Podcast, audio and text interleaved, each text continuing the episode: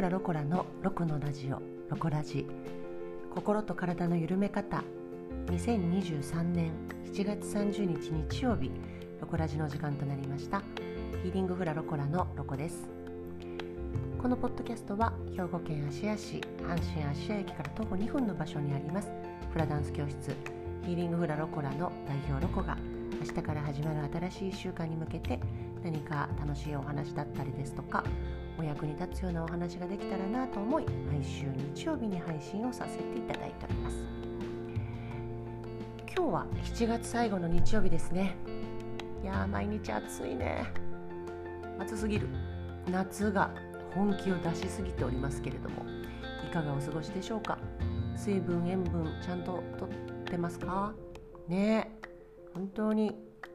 どうなっていくのか日本のこの暑さみたいな感じだけど。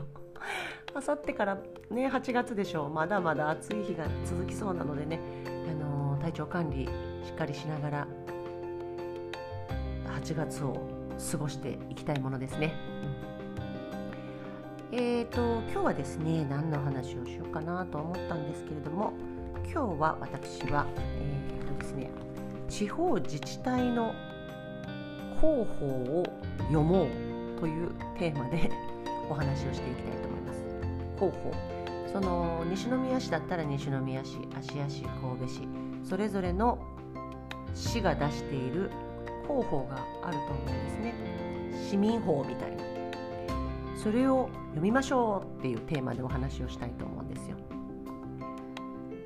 えっ、ー、とまあ昨日私の家に芦屋の広報広報芦屋っていうのが入ってましてね。それを見てこれを喋ろうと思ったんだけどなぜそもそも私はこの話をしようかなと思ってるかというと広報ってね多分大方の人読まずに捨ててると思うんですよね。昔も昔もっていうか私は昔そうだった。もう読まずに捨ててた。もう何にも読まずに見てあ広報かみたいな感じでね捨てていたんですけれども今はもう数年前からもう熟読です。隅から隅まで全部見てる。普段新聞とか読まないくせにね広報はあの全部見る。横隅から隅まで。それなぜかというと広報にはものすごい情報が落ちているからです。えー、こういう無料のイベントとかあるんだとか。えー、こんな安くでこんなイベントやってるんだとか。えー、こういう風な試みとかされてるんだねとか。そう。そういうのをすごいたくさん知ることができます。芦屋とかはなんか子どもたちに向けてのあのイベントごとが結構企画されてますよ芦屋市は。まあ子供が減ってるから余計に力を入れてるんだと思うんだけれども子育て世代がね増えるように。本当にこう無料とかもしくは500円以内とかで子どもたちが工作するなんかイベントがあったりとかそういうもの？え本の読み聞かせみたいなとか。いろんなイベントが企画されてますね。で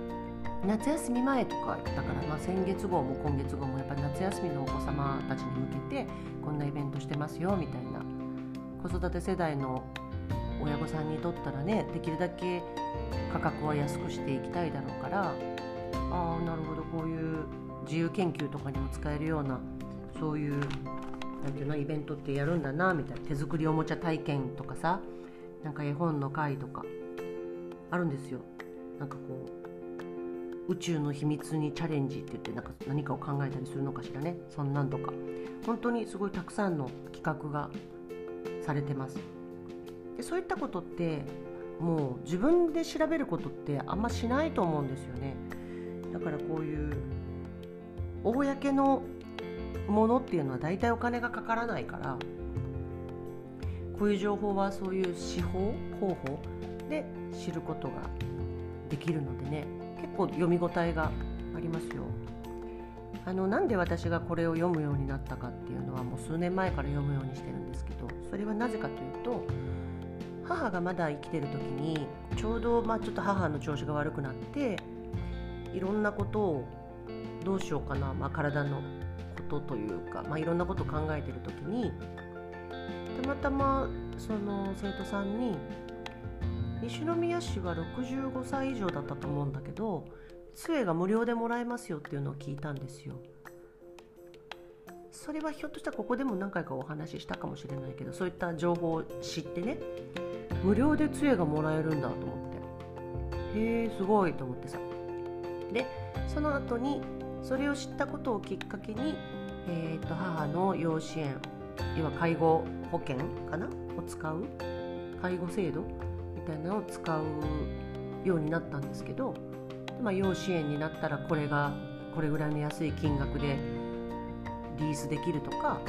要介護になったらあのパラマウントベッドみたいなああいうベッドもすごい安くで借りれるんだっていうことをいろいろ知っていくんですけどもともとその杖が無料でもらえるっていうのも西宮の広報に書いてる時もあったりするみたいなんですよね。あとそういうお得な情報というか有益な情報っていうのが結構載ってるんですよ広報には。私たちが知らなかっただけでそう市とか県とか国とかやっぱいろんな制度を持ってるみたいでそれを分かりやすくまとめているのが毎月発行されてる市のこういう候補なんだと。ははーんとなってそうか知らなきゃ損なことが多いかもしれんっていうのが損というか、まあ、知ってるとあこういう助けてくれる制度もあるんだなっていうのが分かる。あとは相談窓口とかの連絡先とかもいっぱい書いてるんですよ、うん、だからそれは本当多岐にわたるよ。あのメンタルな相談窓口もあるし労働相談とか金融相談とかねあとは一人親家庭などの特別相談とか、まあ、各種相談相談窓口の連絡先がバーって書いてあったりとかするんですね。私自営業なんでこのコロナになってその補助金とかを調べるにあたってね、まあ、補助金で助けてもらったことがいっぱいあってそれも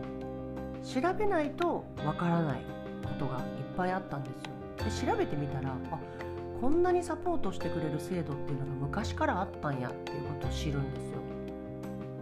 開業起業するにして起業ってのを起こす業ね何か新しいことをしようと思った時でもあ助けてくれる制度ってあるんだなということを知っていくんですね。ただまあ簡単には助けてもらえないんですけどねいろいろレポートっていうかまあ書かなきゃいけないこととかもあるんだけどあこういう制度ってあるんだねみたいなものをたくさん知ったんですねコロナの間に。でそのこの広報もそうなんだけどこう公のものって助けてくれることってこっちが動かないとわからないことが多いんですよね知らないっていうか向こうからのアナウンスは少ない、まあ、だからそのアナウンスっていうのがこの広報なんだと思うんですよね。うん本当調べないとわからないことが多くて。調べるとすごい有益で助けてくれる制度っていうのはちらほらあるんですよ。うん、うん、それがねだから調べてみたり例えば市役所行って相談してみたりとかするといっぱい助けてもらえるような制度っていうのは用意されてたりはする。うん。これねななんとかならんのかなとは思うんだけどこっちが調べなあかんのかって思うけど。けどもでも調べれば教えてくれるし広報にはそういった情報が記載されてるし。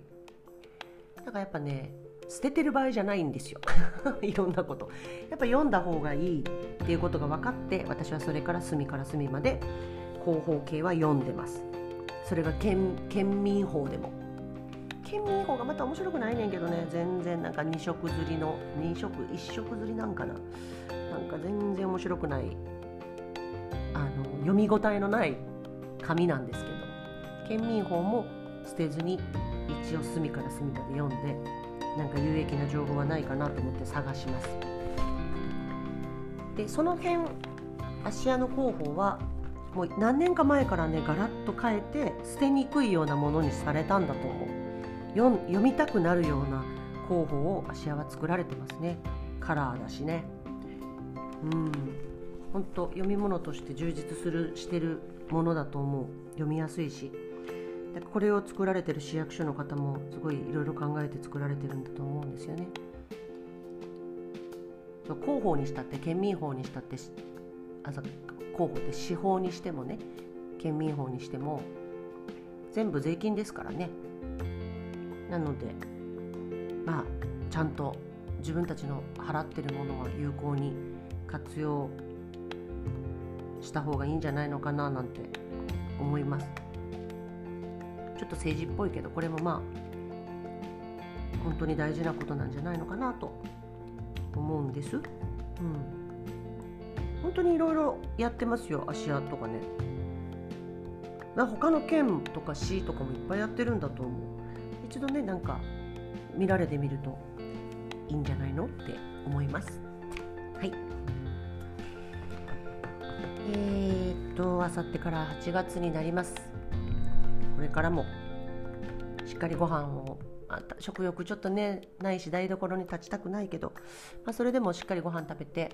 でよく寝てで冷たいものもほどほどにで水分補給してもちろん塩分もしっかり補給してねあのこの夏を過ごしていきましょうね。はい。今日も最後までお付き合いいただきありがとうございました。また来週お耳にかかれたら嬉しいです。ヒーリングフラロコラのロコでした。じゃあね